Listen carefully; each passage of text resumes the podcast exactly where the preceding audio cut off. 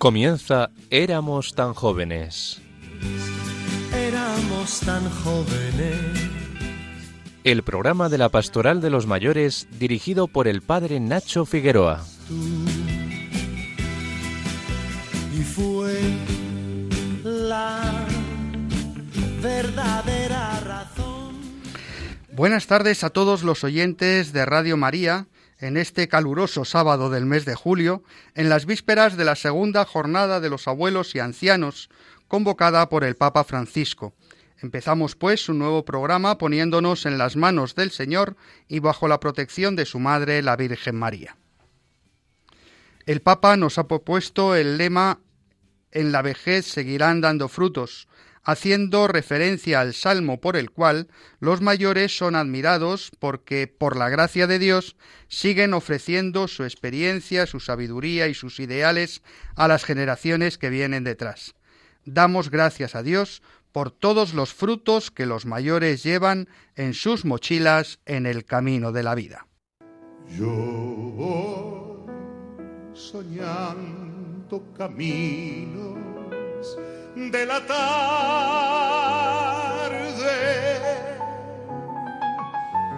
las colinas doradas, los verdes pinos y las encinas,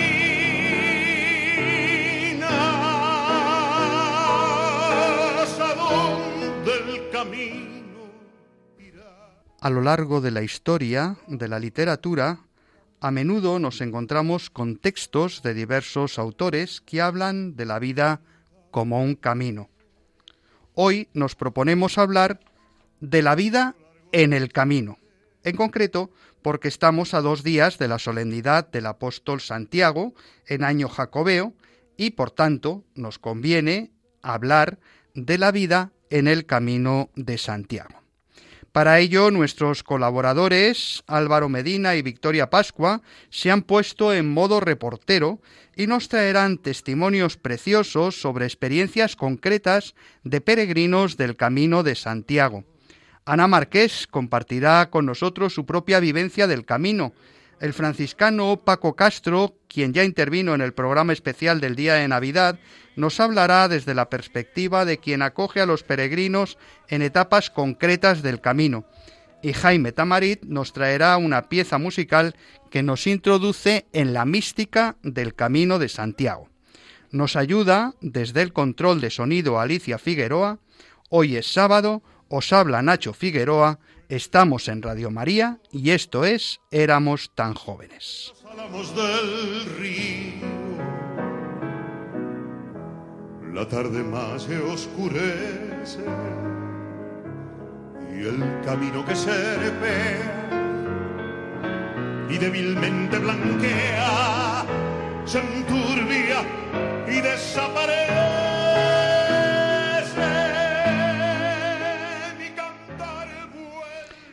Iremos desgranando a lo largo del programa la historia de esta gran ruta de peregrinación y su relación con los otros dos lugares a los que la Iglesia peregrina, Jerusalén y Roma. Pero no olvidemos lo fundamental, que es ese discípulo de Jesucristo, el hijo de Zebedeo, que junto a su hermano Juan fue uno de los primeros apóstoles. Santiago era conocido como el hijo del trueno, se supone que por su fuerte carácter. Fue uno de los seguidores más cercanos de Jesús. Resucitado Jesús, como el resto de los apóstoles, dedicaría su vida a predicar y extender el Evangelio por todo el mundo, llegando, dice la tradición, hasta tierras de Hispania. Poco cierto hay de su recorrido por la península ibérica, pero la tradición cuenta que llegó hasta las tierras de la Galaecia, la actual Galicia, desde donde regresaría a la región romana de Palestina, donde fallecería. Con la muerte de Santiago el Mayor comienza una gran aventura que acabaría conformando lo que hoy en día es Compostela y el Camino de Santiago. Cuenta la tradición que dos discípulos de Santiago, Teodoro y Atanasio, decidieron recoger su cuerpo y llevarlo en una barca de piedra a los lugares donde había predicado. Viajaron sin timón nivela, supeditados a los designios del santo, hasta llegar a la costa de la Galaecia y remontar el río Ulla. Es lo que en la tradición jacobea se conoce como translatio, que cada 31 de diciembre se recuerda en la Catedral de Santiago. Ir a Flavia, Flavia sería su destino, y allá amarran la barca a un milenario de piedra conocido como el Pedrón, y tratan de buscar un lugar para enterrar el cuerpo de Santiago. Ira Flavia estaba gobernada entonces por la reina Lupa, que sometió a Teodoro y a Atanasio a unas pruebas antes de concederles el permiso para dar sepultura al apóstol Santiago. La más conocida es la de los bueyes que los discípulos de Santiago piden a la reina para poder transportar el cuerpo. Para impedir sus planes, Lupa les dejó unos bueyes salvajes. Pero ante las oraciones de Teodoro y Atanasio, los animales se hicieron dóciles y permitieron trasladar el cuerpo del apóstol hasta el lugar del enterramiento de Santiago. Ante este milagro, la reina Lupa se convirtió al cristianismo y proporcionaría un sepulcro al apóstol. Ocho siglos después, los restos del apóstol son redescubiertos por Pelayo, que comenzó a ver en el cielo unos destellos luminosos y como unas estrellas señalaban un lugar concreto. Tras ver el fenómeno varias noches, el ermitaño decidió abandonar su cueva y corrió a contárselo a Teodomiro, obispo de Idía Flavia, quien decidió comprobar el fenómeno estelar. Al acercarse al lugar, descubrieron oculto un sarcófago con tres cuerpos el obispo Teodomiro se dio cuenta enseguida de que acababan de encontrar la tumba del apóstol junto a las de Teodoro y Atanasio. Teodomiro se desplaza a Oviedo, capital del reino, para contar el hallazgo y al rey Alfonso II, el casto, quien decide trasladarse personalmente para verlo. Así el rey Alfonso II se convierte en el primer peregrino de la historia y su recorrido entre Oviedo y la tumba del apóstol es la primera ruta jacobea que hoy conocemos como camino primitivo. A esta primera peregrinación de Oviedo a Santiago le sucederían enseguida muchas más. La noticia se fue extendiendo como la pólvora, no solo en lo que hoy conocemos como territorio español, sino también por toda Europa. Los monarcas cristianos hicieron así su peregrinación a Santiago, primero a través del hoy denominado Camino del Norte, una ruta que recorría todo el norte peninsular y evitaba los territorios conquistados por los musulmanes. A medida que la reconquista fue avanzando, el recorrido más popular comenzó a ser el que comenzaba sus pasos en territorio español en Roncesvalles o Jaca hablamos de lo que hoy conocemos como el camino francés. Desde entonces el camino se convierte no solo en lugar de peregrinación, sino también en un espacio donde las noticias, el pensamiento y el arte van de lugar en lugar, de etapa en etapa, empezándose así la construcción de lo que hoy llamamos Europa. Yo soñando caminos de la tarde.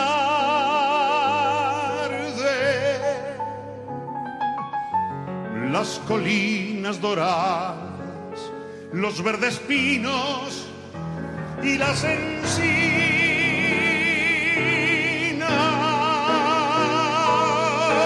A donde el camino irá. A donde el camino irá. yo voy cantando viajero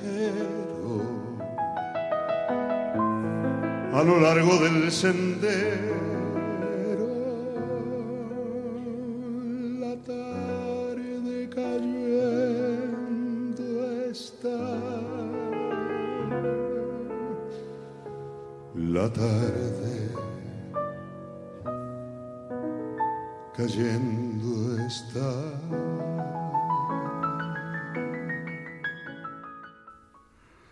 Decíamos al comienzo del programa que nuestros colaboradores hoy se han puesto en plan reportero. Escuchamos la primera parte de la extensa entrevista que mantuvo Victoria y que nos ayuda a conocer algo más la historia del Camino de Santiago. Contamos en el programa con la presencia de Mariluz Mangado. Ella es historiadora y egiptóloga. Nació en Pamplona y se licenció en Historia y Arte por la Universidad de Navarra. Especializada en egiptología e investigadora por diferentes universidades españolas europeas y de Estados Unidos, además de docente en muchas de ellas. Acaba de doctorarse además sobre el legado español en Tierra Santa. En lo que nos ocupa esta tarde, ha realizado dos veces el Camino de Santiago con extraordinarias experiencias y realiza voluntariado como hospitalera en el albergue de peregrinos de las Carvajalas de León. Muy buenas tardes, Mariluz, y bienvenida. Hola, buenas tardes. ¿Cómo, Gracias. ¿Cómo estás? Bien, contenta de escucharos. Muy bien, encantada de que estés. La verdad que yo creo que nos vas a contar un montón de cosas interesantes esta tarde y a todos nuestros oyentes estoy convencida que les van a encantar.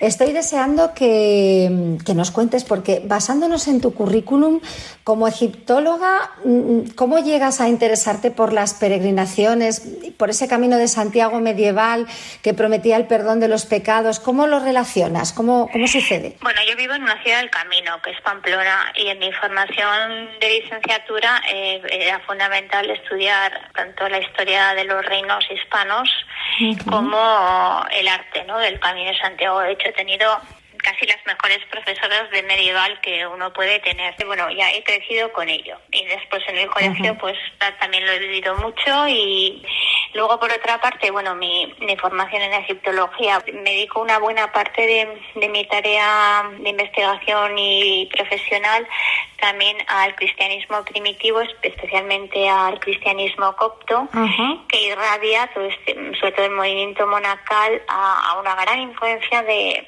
del nacimiento del monacato en Europa Occidental, que hay una riqueza muy grande en el camino de Santiago. Ha sido vital el, el, conocer el camino para entender el monacato y viceversa. Claro, Entonces, claro. Esta es un poco la razón. Uh -huh. Bueno, pues, pues como experta ya en el, en el camino y todo ese estudio, me gustaría mucho que nos hablaras del significado del, del camino para el avance de los reinos cristianos en la época medieval y qué suponen todos esos viajes que mueve a miles de peregrinos a adentrarse en un país como España, aislado geográficamente por los Pirineos y, y, hostil por la ocupación musulmana en aquel momento. Bueno, el camino está presente desde siglo, bueno, tenemos unas noticias tardías, vamos a decir, siglos sí. séptimo, octavo, ¿no? Esto desde el principio, ¿eh? estamos hablando ya de una época, como digo, muy temprana. Mm. Tenemos otro otro elemento importante que es el trasiego de reliquias. Sabemos que hay monjes eh, por ejemplo, un monje de San Isidoro que va a Tierra Santa, a Jerusalén y pasa unos años allá y eh, hace pues una labor de estudio, pero es muy posible también que trajera reliquias y por supuesto tenemos la figura también de Santo Toribio que está vinculado pues con todas las reliquias que se encuentran en la Cámara Santa de, de Oviedo, entre ellas el pañuelo que cubría la cabeza. Uh -huh. Entonces, mmm, hay una serie de reliquias que están document documentadas que las trae Santo Toribio. Bueno, esto ya lo tenemos desde muy principio. Eh, sin duda, todo esto ha ido enriqueciendo, eh, en, sobre todo los reinos hispanos del norte, y fomentando este camino de peregrinación que, según la tradición, pues Santiago sí. evangeliza España sí. y está enterrado en, en Santiago eh, con todas, todas estas tradiciones marianas desde primeros siglos, entre ellas, por supuesto, la aparición de la Virgen del, del Pilar en Zaragoza, ¿no? que aquí no es una aparición, entendemos que es una bilocación, porque habla los textos de viene la Virgen, aparece la Virgen en carne mortal, es una bilocación de la Virgen que aparece en una columna para el apóstol Santiago para darle ánimos en su tarea, pues estaba un momento agotado, eh, darle ánimos uh -huh. en su tarea evangelizadora. Eh, estas tradiciones cristian, este cristianismo que está entrando en estos primeros siglos, una prerrogativa y un gran impulso por los, los reinos del norte españoles que enriquecen con sus fueros y van favoreciendo eh, a la, la presencia de peregrinos desde épocas muy tempranas ya que ya tenemos pues tanto hay fueros de repoblación eh, protección de los peregrinos, construcciones, fundaciones y luego pues está unido pues a, a muchas tradiciones, fiestas locales, leyendas. Bueno, es que el camino es maravilloso hasta, hasta hoy en día. No hemos terminado de hacer el camino, está, se sigue enriqueciendo. Mariluz, como, como Navarra, eh, y por tanto lo que comentabas al principio te toca muy de cerca desde niña, has crecido con ello y para ti es de forma natural. Sabemos que, que el rey Sancho Garcés III, el mayor, genera una expansión social y política y económica del reino de Navarra y este monarca es el que organiza el Camino de Santiago, como, como tú decías muy bien antes, ¿no? ya desde que tenemos más documentación y sabemos un poco que empieza en esta época, introduciendo además el arte románico, toda la cultura cluniacense, ¿no? Y hasta qué punto los reyes navarros fueron generantes de, ese éxito en el camino. Claro, evidentemente este rey navarro fue un, pionero, ¿no? El, la primera avanzada de, este favorecimiento de los reyes al camino, ¿no? Pero sus descendientes y luego cuando se desglosan históricamente estos reinos siguen la misma política. Evidentemente esta impronta pues eh, está muy latente en Navarra, en su patrimonio monástico, religioso, es imponente el legado que hay. Sí. Y sin duda lo más, a mí me parece más sobresaliente es que este testigo, eh, los descendientes, eh, son eh, lo entienden, o sea, ven que es un tesoro y siguen favoreciendo durante, bueno, hasta, uh -huh. como digo yo, y épocas muy, muy tardías, ¿no? El gran enriquecimiento, sobre todo, es en fundaciones, se elevan catedrales, monasterios, uh -huh. hay algunos que, claro, son emblemáticos. Por ejemplo, monasterio de Leire, pues es, claro, es una, una de las joyas del camino, ¿no? Uh -huh. eh, las catedrales, hospitales también, es que son muy pioneros, es que se hacen hospitales para peregrinos uh -huh. y muchos de ellos favorecen con fueros la, eh, que el peregrino quede en, en muchas localidades porque eso suponía repoblación y riqueza. Este año es Año Santo Compostelano y peregrinamos a Santiago para ganar la indulgencia por nuestros pecados. Recorremos un camino de salvación que es inverso al recorrido por Eva al ser arrojada del paraíso después de ser tentada por el diablo y probar la fruta prohibida con la que esperaba encontrar la sabiduría. Si Eva nos llevó del paraíso al destierro, la Virgen María, con su aceptación para encarnar al Hijo de Dios, se constituyó en mediadora que nos acompaña en un recorrido inverso desde el destierro hacia el paraíso, gracias a la redención ganada por la pasión, muerte y resurrección de su Hijo. Este camino de salvación se canta en una de las cantigas de Alfonso X el Sabio, que contrapone las gracias ganadas por la Virgen, representada por el saludo del ángel Gabriel, ave, con las penas que nos trajo Eva. Este poema de autor anónimo es el texto de la cantiga número 60 que está escrito en un castellano antiguo y reza así. Entre Ave y Eva hay una gran diferencia, porque Eva nos alejó del cielo y de Dios, Ave nos lleva de vuelta allí. Por eso, mis amigos, entre Eva y Ave hay una gran diferencia. Eva nos hechizó por el diablo en su prisión, y Ave nos sacó de allí y por esa razón entre Ave y Eva hay una gran diferencia. Eva nos hizo perder el amor de Dios y la justicia. Ave nos lo trajo de vuelta otra vez y por ello entre Ave y Eva hay una gran diferencia. Eva nos encerró lejos del cielo sin las llaves y María abrió las puertas con Ave. Entre Ave y Eva hay una gran diferencia.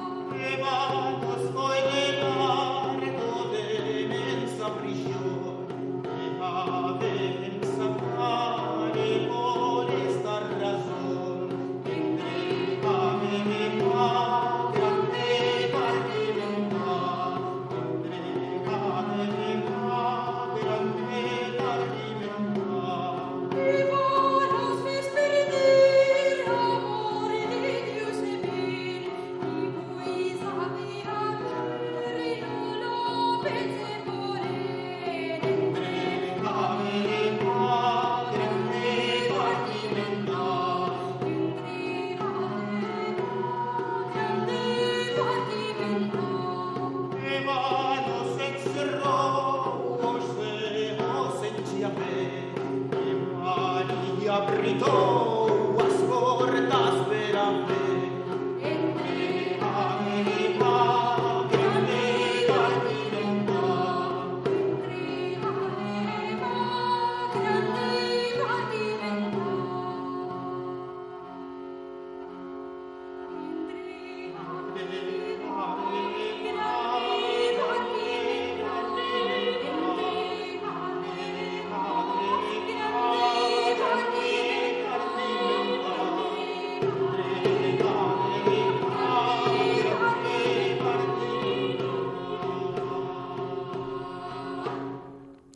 Hay personas que se encaminan, es decir, que hacen el camino por una motivación religiosa, otros lo hacen por deporte, por cultura, por proponerse nuevos retos, pero todos recuerdan ese tiempo no sólo como un camino físico, sino también como un camino interior. Escuchemos a Tomás y Nieves, a quienes Álvaro Medina entrevistó tenemos la curiosidad de saber qué os movió a iniciar ese camino. Nosotros en principio el reto era hacerlo con bicicleta. Era una distancia larga por bueno, pues caminos eh, sinuosos y tal. Y bueno, era más o menos un reto deportivo. Pero eso hay que reconocer que el camino luego después nos reportó otra serie de cosas que, pues, que hizo que el camino no se convirtiera exclusivamente en un, en un objetivo deportivo. Y el objetivo inicial que era llegar a la meta ¿Cuál fue el resultado? Bueno, pues, hombre, tampoco es que hubiera grandes inconvenientes, pero vamos, algún, algún tropiezo hubo, ¿no? Pero, pero bueno, esencialmente llegamos. Pero bueno, pues más allá de, llegar, que era el objetivo fundamental, eh, llegamos eh, con la consecución del objetivo y con más cosas, que fue pues eh, la relación con otra gente que nos, que nos acompañó desde prácticamente la primera etapa. Porque sí que es verdad, y cualquiera que haya hecho el camino lo sabe, que en el camino hay como una predisposición de bueno pues de, entendimiento de conexión con la gente y, eso se produce no, no sé si atreverme a decir que milagrosamente pero sí que se produce de manera muy automática. Y entonces nosotros desde las primeras etapas, pues pum, coincidimos con un grupo de gente con el que fuimos pues durante todas las etapas.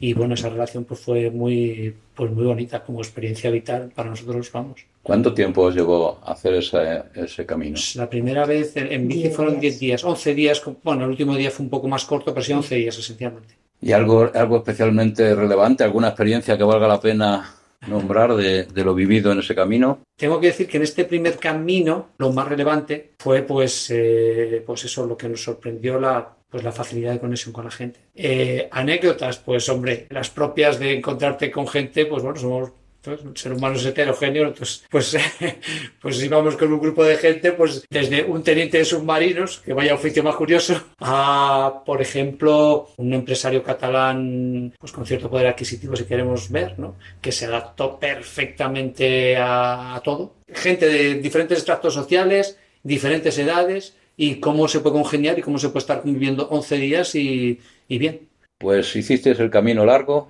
y os habéis reenganchado, porque acabáis de hacer un camino más breve y con otros medios, ¿no? El primitivo, que es desde Oviedo, y este lo cambiamos, este decidimos hacerlo a pie. Buscabais más la relación, la cercanía con los peregrinos eh, en el camino, ¿no? Eso es. También elegimos este camino porque es un camino que está menos dotado comercialmente, porque no hay tanta oferta de, albergues o de lugares donde poder dormir, ¿no? Hay etapas muy largas que se hace difícil. Claro, entonces digamos que todavía es más esencial. Y lo planteamos hacerle entero con la premisa de, dormir en los albergues públicos, con el fin de, bueno, pues de vivir el camino en su esencia. ¿Qué experiencias nos podéis contar de esas pues, relaciones? Una experiencia personal mucho... Mucho más rica, ¿no? Más, divertida, más, más intensa. Sí, sí, mucho más Yo creo que la, la, clave del camino, aparte de la intención de cada uno, es la relación con los peregrinos de todo tipo, ¿no? Más creyentes, menos creyentes, de todas maneras. ¿Cuál es el ambiente que se vive en un albergue cuando llegáis? ¿De pues, qué se habla?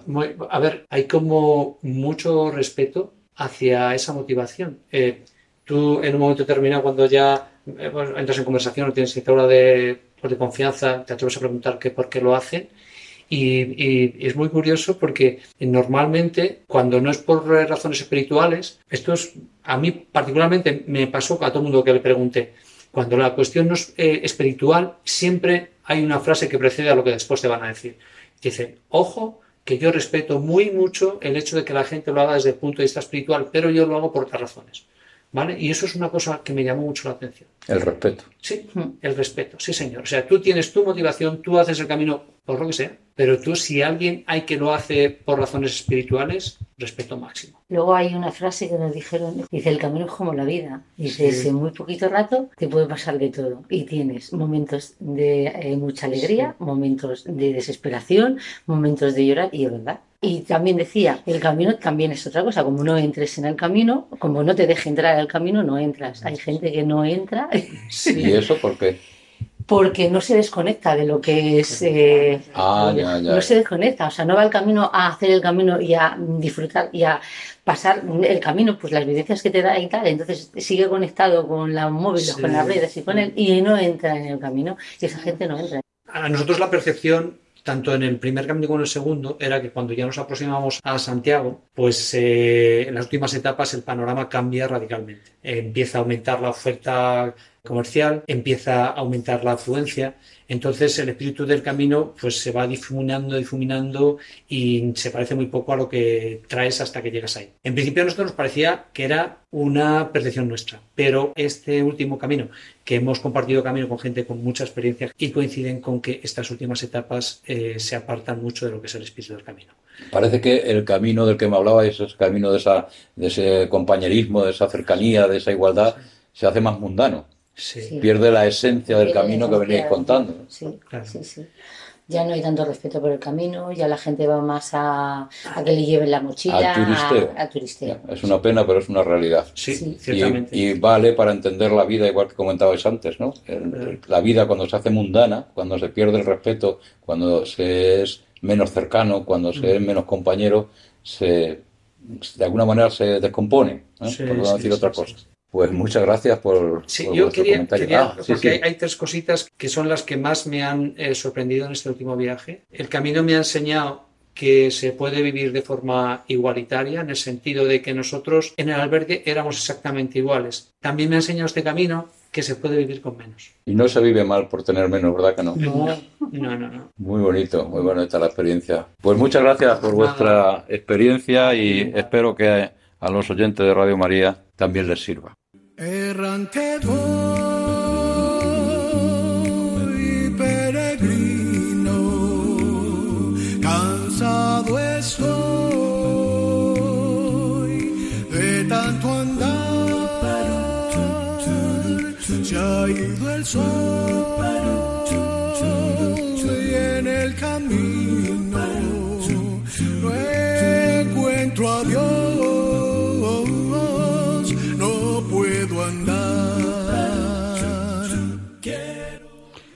A lo largo del camino, todos los que lo han recorrido recuerdan haberse encontrado con ángeles de la guarda que les han cuidado, bien compañeros de camino o bien personas que al terminar las etapas se dedican a acoger, a acompañar, a curar, a hacer el camino un poco más fácil. Escuchemos el testimonio de Fray Paco Castro, franciscano, quien acoge a los peregrinos que llegan a Ocebreiro.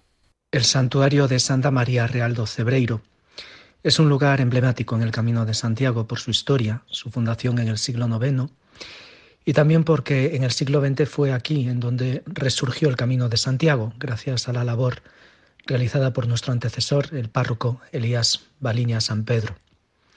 Fue él quien recuperó el camino, de modo que todo lo que tiene que ver hoy con el auge de la peregrinación a Santiago en buena medida tiene que ver también con Elías y por tanto con este santuario de Santa María. Nosotros lo que hacemos es mantener la puerta abierta, ahora mismo en torno a 11 horas al día, como un gesto ya de acogida para que cualquier persona que pasa, tanto los peregrinos como los visitantes, puedan entrar en el interior de este lugar tan profundamente espiritual. Y celebramos la Eucaristía del peregrino a diario por la tarde, al atardecer, ofreciendo también la bendición de peregrino. Tratamos de estar presentes, la simple presencia, el escuchar, el atender, el acoger. En tiempos previos a la pandemia también abrazar como gesto máximo de hospitalidad y ahora poco a poco también se van recobrando en cierto modo esta normalidad, porque hay personas para quienes un abrazo significa realmente algo muy importante. Sentimos así la presencia de Dios entre nosotros. Un santuario es una portacelli. Además, nosotros estamos en lo alto de la montaña, muy cerca del cielo, rodeados de naturaleza. Así que, en cierto modo, también sentimos aquí la huella de Francisco de Asís, el gran amante de la naturaleza, el que daba gracias a Dios por el hermano Sol, la hermana Luna, en definitiva ese sentido profundo de fraternidad que tanto necesita el mundo, además en un tiempo como este, en el que llegan tantos ecos de guerra, de violencia, de situaciones de injusticia, de opresión. Así que lo único que estamos tratando de hacer es aquello que el propio Evangelio define como venid benditos de mi Padre, porque fui peregrino y me acogisteis. Qué importante es que con todo el respeto a la fe de cada peregrino haya alguien en cada parada que sepa poner al peregrino en contacto con la trascendencia, para que el camino no se quede solo en un recorrido de tejas abajo. Sin duda, cada etapa del camino supone también un fin en sí misma, sino que se lo pregunten a nuestra querida Ana Marqués. Ella también nos cuenta su experiencia como peregrina. Os voy a contar mi experiencia en el Camino de Santiago. Corría el año 2008 cuando decidí que era el momento de peregrinar a Santiago. Tenía por aquel entonces una vida en crisis emocional, en crisis laboral, familiar y de fe. En fin, toda yo era una crisis. Una madeja de hilos tejidos durante cuarenta y tres años que no había por dónde desenredar. Y decidí hacer una parada poniendo como único punto aclararme. Durante largos meses preparé poco a poco las cosas para que nada me faltara. La credencial, las botas, la mochila, en fin, todo lo que te indican los amigos del Camino de Santiago. Poco a poco comencé a caminar cada día un poco más, esperando que llegara el momento deseado, el 15 de septiembre, cuando empezaban mis vacaciones. Mi tía decidió acompañarme, ya había caminado por esas tierras en cinco ocasiones, e insistió, así que accedí. En Madrid cogimos el tren nocturno que a las seis de la mañana nos dejaba en Sarria, lugar elegido para comenzar mi camino. Era de noche y había mucha humedad en la fraga. La salida de Sarria es empinada Así que me concentré en los pies y la respiración. El sol clareaba y mi cuerpo iba dejando de quejarse. A las once de la mañana hicimos la primera parada en Ferreiros, a catorce kilómetros de Sarria. Tomamos café y continuamos camino. Pocos minutos después, un tropezón dio con mi cuerpo en el suelo. El impacto fue importante. Ya empezaba el Señor a darme las pistas que buscaba. Aun así, con un ojo cerrado y mucho dolor, conseguí finalizar la etapa. La entrada a Puerto Marín resultó dura, y más duro aún el diagnóstico médico. Traumatismo cráneoencefálico y facial, que me obligaba a permanecer veinticuatro horas en reposo absoluto y a volver al médico al día siguiente. Llegamos al albergue municipal y los peregrinos se volcaron conmigo. Tomé algo. No recuerdo qué, y me acosté. Y aquí empezó el verdadero camino. Lo que debes hacer ya lo sabes. Oía una voz durante toda la noche. En cuanto me repuse un poco, tomé la decisión de volver a casa, tomar el toro por los cuernos y poner orden en mi vida y lo logré. Fueron momentos difíciles que me lanzaron a los brazos del Padre, de donde espero no alejarme nunca. Buen camino, peregrinos. Está claro que como en la vida, cada peregrino hace un camino distinto. No hay dos caminos iguales como no hay dos vidas iguales. Antes Mariluz nos aportaba datos históricos. Escuchemos ahora su experiencia personal como investigadora, como peregrina y como hospitalera. Mariluz, sé que has estado estos últimos años inmersa de lleno en el estudio e investigación de un movimiento socioreligioso muy desconocido que tenían como fin aunar esos tres grandes lugares de la cristiandad, Jerusalén, Roma y, y Santiago. Háblanos un poquito de esto. Sí, eh, ya desde concretamente la fecha de 1899, el Papa León XIII pide a España que se haga una peregrinación espiritual a los santos lugares para conmemorar el, el, milenio que vamos a entrar eh, y el final del siglo XIX.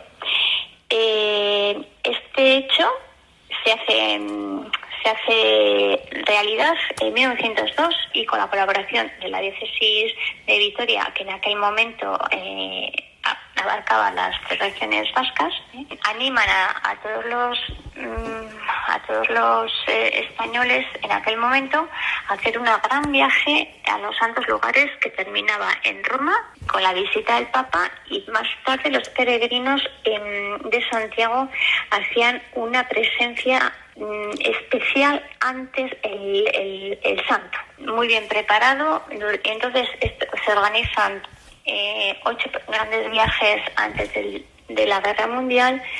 Después de la guerra mundial, en el año 24, vuelven a retomar estas, estos grandes viajes en las que involucran ya a todos los prelados de Hispanoamérica y viajan las, bueno, pues la élite social de aquel momento, perfectamente organizados, hasta, bueno, se paraliza la primera y la guerra civil, la guerra mundial tiene una especie de parón, pero en ese momento se da una prioridad al camino de Santiago y después ya eh, se vuelve a hacer estos viajes que mm, estaban en un en barco y, estaban entre dos meses, dos meses y medio y constituyeron verdaderas expediciones con un legado imponente tanto en los santos lugares como en España e incluso en América. Entonces, mm, pues ha quedado pues camuflado, pues no sé si igual por la palabra peregrinación, fueron la élite intelectual de aquel momento y había pues personas con muchos intereses, arquitectos, escultores, pintores, músicos, y, bueno, hicieron unos proyectos tanto en, especialmente en Jerusalén, pero bueno, por poner un punto de referencia, se levantan monumentos inmemoriales también en España, pero la visión fundamental era unificar los tres lugares de peregrinación, que eran Jerusalén, eh, Roma y Santiago. Para ello hay cronistas y escritores que estaban contratados en estos viajes y nos dejan crónicas y, artículos periodísticos.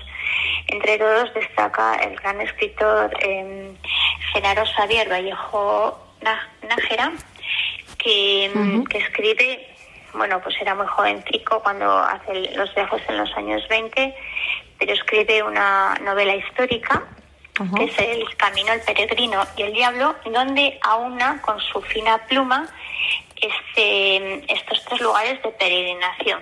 Es una joya de la literatura y llega al final del premio Planeta. Bueno, volvemos un poquito a ahora más cerca, más próximos, más a nuestra realidad, como comentabas al principio. Has realizado el camino dos veces. Me encantaría que nos hablaras de esa experiencia tuya personal. Bueno, pues una experiencia única. Yo la verdad que mm, haber estudiado tanto el camino desde el punto de vista artístico, no histórico, adentrándome en archivos y bueno, una vez dije es que lo tengo que vivir de otra manera. Claro voy a hacerlo. Y no, encontraba así nunca el momento y un, un, año pues me animé. Y además es que entendía que lo tenía que hacer sola, pero bueno, mi, mi experiencia es que fue única porque fue un poco, bueno, yo voy a ver no me quería organizar mucho, ¿no? Casi todo como providencial, a ver lo que me va dando el camino, lo que voy conociendo, qué gente vas. Y al fin, bueno, es que fue única. Hay una antes y un después en mi vida el camino, por la gente que me encontré, por lo que me enriquecí, por, por todo lo que aprendí y sobre todo pues mm, lo que te vas encontrando en cada lugar y yo entendía a estos peregrinos del medievo porque bueno es que no se quedaban solo maravillados pues con, con el arte, ¿no? Es que es las gentes, la gastronomía, el paisaje, el día a día, hay días mejores, días peores. Y a mí fue un enriquecimiento y la verdad que me di cuenta, bueno, y además es muy internacional, estaba asustada de la cantidad de extranjeros, se oían hablar todas las lenguas, sí. y prácticamente dices, bueno, es que yo no estoy en España, estaba como un... Y, y bueno, es un fortalecimiento también espiritual y físico, ¿eh? Las dos cosas me supuso. Después tuve una segunda experiencia y mm, más tranquila, poco a poco, no así lo hice como muy intenso. Ya sabiendo un poco, ¿no? Sí, la otra vez fue como más reposada y me disfruté sobre todo de todo lo que me aportaba, ya sobre todo a nivel artístico, arqueológico y mm, tampoco también por supuesto gastronómico, eso me, me parece muy interesante, pero estaba muy por conocer de primera mano todos los monumentos, pararme en todos los sitios donde, claro, la otra tenía. Entonces hay dos facetas y, y bueno, pues encantada, fue una, experiencia maravillosa. Y, y, luego pues dije, bueno, todo lo que me ha dado el camino de alguna manera me ha enriquecido, quiero devolverlo al camino.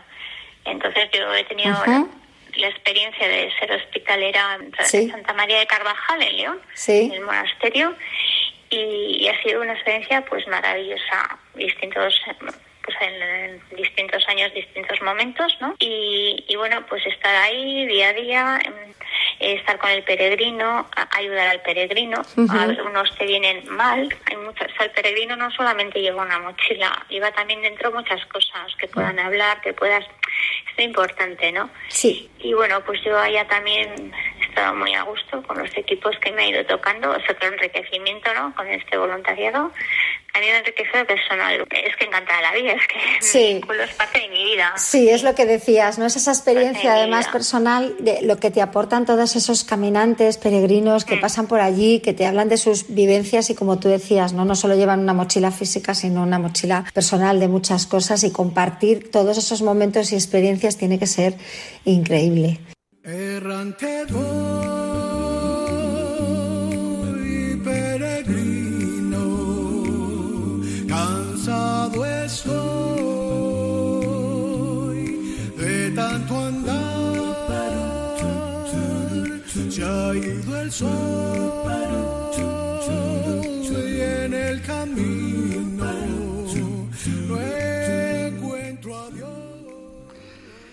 Entramos en el último tramo del programa y de la misma manera que en el programa y que en la vida, también el camino tiene un final, una meta, una teleología, es decir, toda una experiencia de mirar a la meta del camino como una experiencia vital y espiritual. Escuchamos dos testimonios de ese final del camino, de esa meta que nos espera. Fray Paco Castro y Mariluz.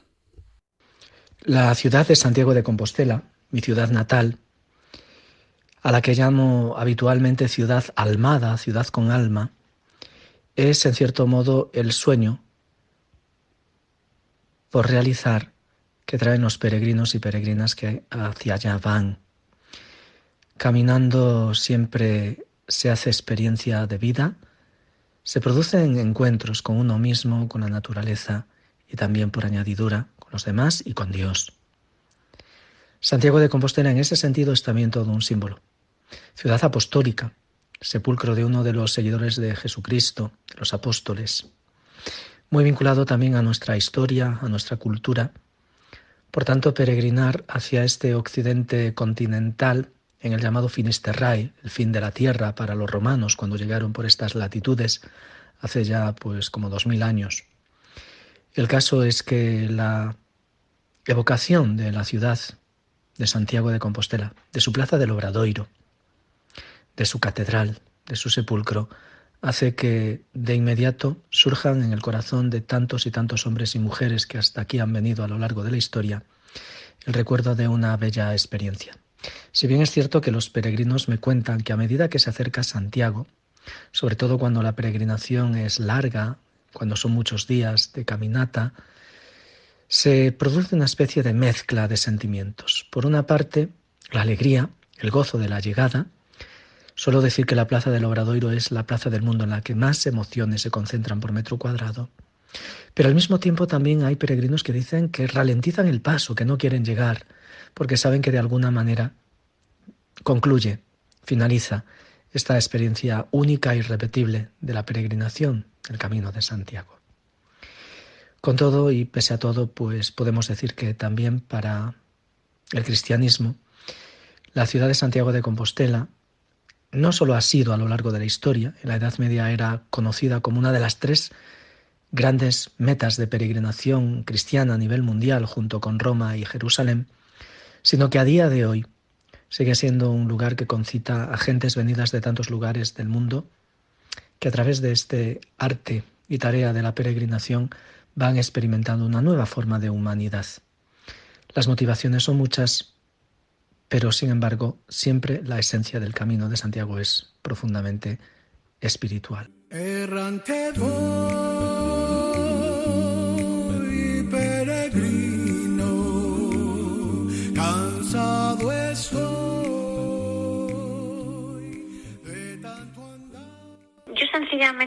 he visto la- el Camino de Santiago una parodia de la vida.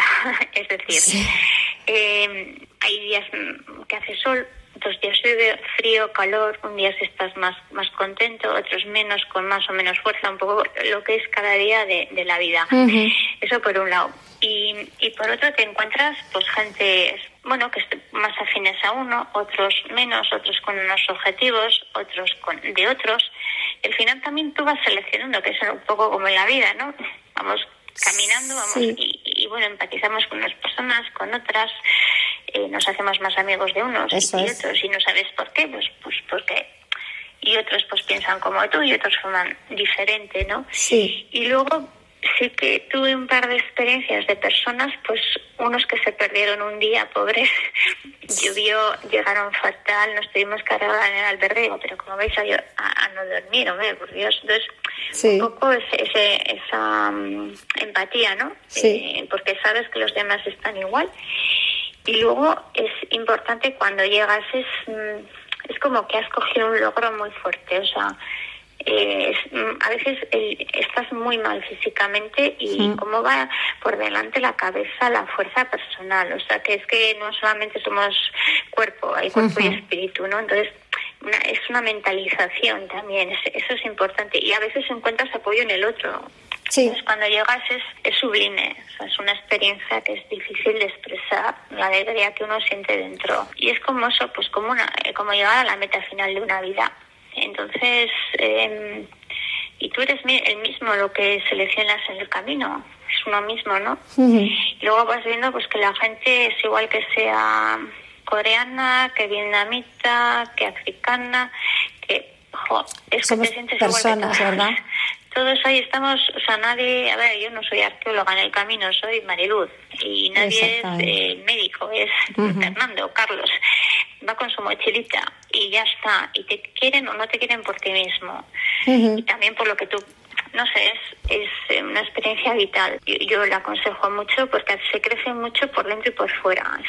Cada semana os invitamos a que nos dejéis vuestros comentarios, noticias en el correo electrónico éramos tan jóvenes radiomaria.es o en el WhatsApp con el número 634 423 664. Y que si no tenéis internet lo hagáis por correo postal a Radio María, éramos tan jóvenes, Paseo de Lanceros 2, primera planta, 28024 Madrid. Queremos terminar también con una experiencia personal, con una experiencia íntima. Y de nuevo escuchamos a Fray Paco Castro contándonos alguna anécdota personal de los peregrinos que caminan hacia Santiago. Son muchas las experiencias vividas en contacto con el Camino de Santiago, primero como peregrino hace ya muchos años, luego como hospitalero acogiendo en el convento de San Francisco en Santiago de Compostela y ahora también en esta hermosa tarea de abrir la puerta de un santuario y estar aquí simplemente para estar, para acoger, para escuchar, para acompañar, para sonreír, para decir, para informar, para ser, bueno, por así decirlo, una especie de socorrista de peregrinos. Y esto viene a cuento porque cuando llegué aquí, Esa es una aldeíta muy pequeña, en lo alto de la montaña, en donde nieva en tiempo de otoño, invierno, incluso en primavera. Con lo cual, en los primeros momentos del otoño, cuando ya bajaba mucho el número de peregrinos a Santiago, apenas había, llegó un momento que me preguntaba a mí mismo qué hago aquí, para qué sirve mi presencia aquí si realmente no hay nadie, qué sentido tiene abrir la puerta de un santuario cuando no entra nadie más allá del frío. Y la respuesta me vino dada, y fue algo tan sencillo como que en una ocasión, en medio de la nieve, llegó un peregrino al anochecer aterido de frío, al borde de, una hipotermia realmente, al borde de la congelación, no traía ropas adecuadas. Eh, le ayudé en ese momento para que pudiera eh, recomponer cuerpo y alma. Y en ese sentido, por dentro fue como si se me diera la respuesta a la pregunta que había planteado. Estoy aquí para ser socorrista de peregrinos. Y luego son tantas y tantas historias, cada persona trae su vida a cuestas, cada persona con sus miedos, sufrimientos, si bien es cierto que son también muy comunes. El caso es que he podido también en ese sentido asistir a algo maravilloso, unas auténticas conversiones, y es como personas en el camino de Santiago redescubren la vida en su esencia y quizás se pueda definir con algo tan sencillo como decir que son personas que están en su mejor versión, que el camino de Santiago les ayuda tanto que acaban siendo mejores personas. Y conozco también casos específicamente de conversión, de conversión, de personas no cristianas que, que finalmente pues, se han encontrado también con Cristo en el camino y con personas cristianas, católicas, apartadas por diversas circunstancias de la vida de la Iglesia y que sin embargo en el camino de Santiago redescubren nuevamente esa pertenencia. Yo soñando caminos de la tarde,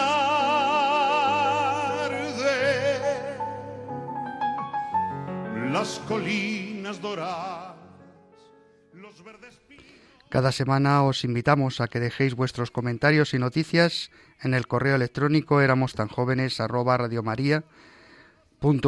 o en el WhatsApp con el número 634-423-664 y que si no tenéis internet lo hagáis por correo postal a Radio María, éramos tan jóvenes, Paseo de Lanceros 2, primera planta, 28024, Madrid. Enviamos un saludo cariñoso a toda la audiencia de este programa que esperamos haya resultado de vuestro agrado. Ya sabéis que para volver a escuchar este espacio podéis buscar en los podcasts de la web de Radio María por el nombre de nuestro espacio Éramos tan jóvenes. Álvaro Medina, nos vemos en dos semanas. Hasta pronto amigos. Jaime Tamarit. Hasta pronto, jefe. Victoria Pascua. Muy buenas tardes, Nacho. Muy buenas tardes a todos los oyentes. Y agradecemos su colaboración a Ana Marqués, Tomás, Nieves, Mariluz, Fray Paco y a todos los que estáis caminando en este tiempo hacia Santiago de Compostela. Estuvo en el control Alicia Figueroa y se despide el padre Nacho Figueroa. Nos encontramos de nuevo, si Dios quiere, en dos semanas, a las seis de la tarde en la península, a las cinco en Canarias. Os dejamos con el Santo Rosario, luego las vísperas y la misa vespertina del domingo, día especial para todos los mayores, segunda jornada de los abuelos y los mayores, convocada por el Santo Padre. Como Él nos dice, seguid dando frutos en la vejez.